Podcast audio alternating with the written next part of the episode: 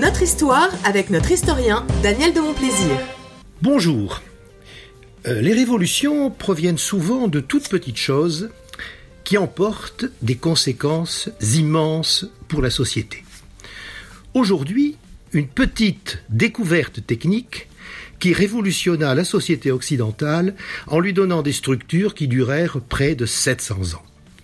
Cette découverte, c'est celle de l'étrier. Et oui, l'étrier, cet anneau de cuir, de bois ou le plus souvent de métal qui pend de chaque côté de la selle du cheval et qui permet de soutenir le pied du cavalier. Alors la découverte de l'étrier, oui, elle fonde la société féodale et le Moyen Âge. Son invention provient pourtant de la lointaine Asie. Elle remonte probablement au deuxième siècle avant Jésus-Christ chez des peuples nomades d'Asie centrale qui l'ont ensuite transmis aux Chinois, puis peu à peu qui est allé jusqu'aux Byzantins.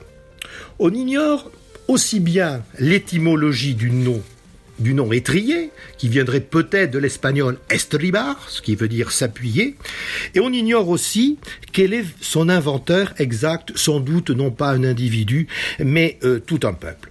On sait en revanche que l'étrier n'arrive en Europe occidentale qu'au début du 8e siècle, sous les Mérovingiens, et que le premier à en comprendre l'utilité dans les batailles, c'est Charles Martel, ce qui lui permet notamment d'arrêter en 732 à côté de Poitiers l'invasion arabe. Jusqu'ici, dans les batailles, la cavalerie ne jouait qu'un rôle secondaire, y compris chez les Romains. Se tendant mal à cheval, le soldat ne pouvait être équipé que de javelots ou de lances légères au tir imprécis.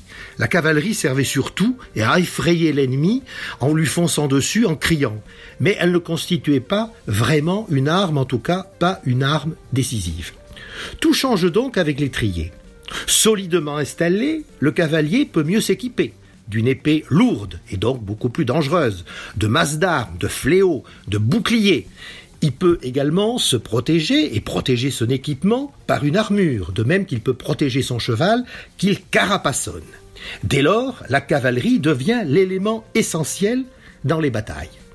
Mais pourquoi l'étrier donne-t-il naissance au Moyen Âge? Eh bien parce que le combattant le plus important dans un siècle, dans plusieurs siècles même, où les batailles, où les guerres sont incessantes, c'est justement devenu le chevalier. Pour être chevalier, ben, il faut s'équiper. Il faut s'équiper en armes, en armure, ça coûte cher. D'avoir un, cheval de bataille qu'on appelle un destrier ou encore un grand cheval, d'où l'expression monter sur ses grands chevaux, ça coûte cher aussi. Il faut le nourrir, il faut l'entretenir, il faut des palefreniers, il faut un cheval de transport pour euh, trimballer euh, l'équipement quand on va en guerre, il faut un écuyer qui a lui-même son cheval.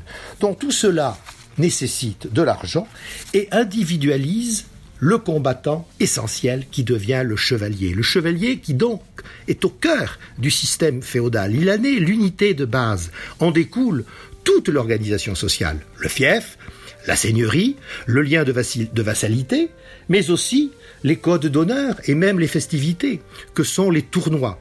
Tout ça est né de l'étrier. Un monde qui va durer sept siècles et ne s'achèvera donc avec une autre révolution dans l'art militaire, celle du canon. Le canon met fin à la primauté du cavalier, du chevalier, et, elle met fin, et il met fin aussi au Moyen Âge. L'invention du canon, ça sera pour la semaine prochaine. Au revoir. C'était notre histoire avec notre historien Daniel de Montplaisir.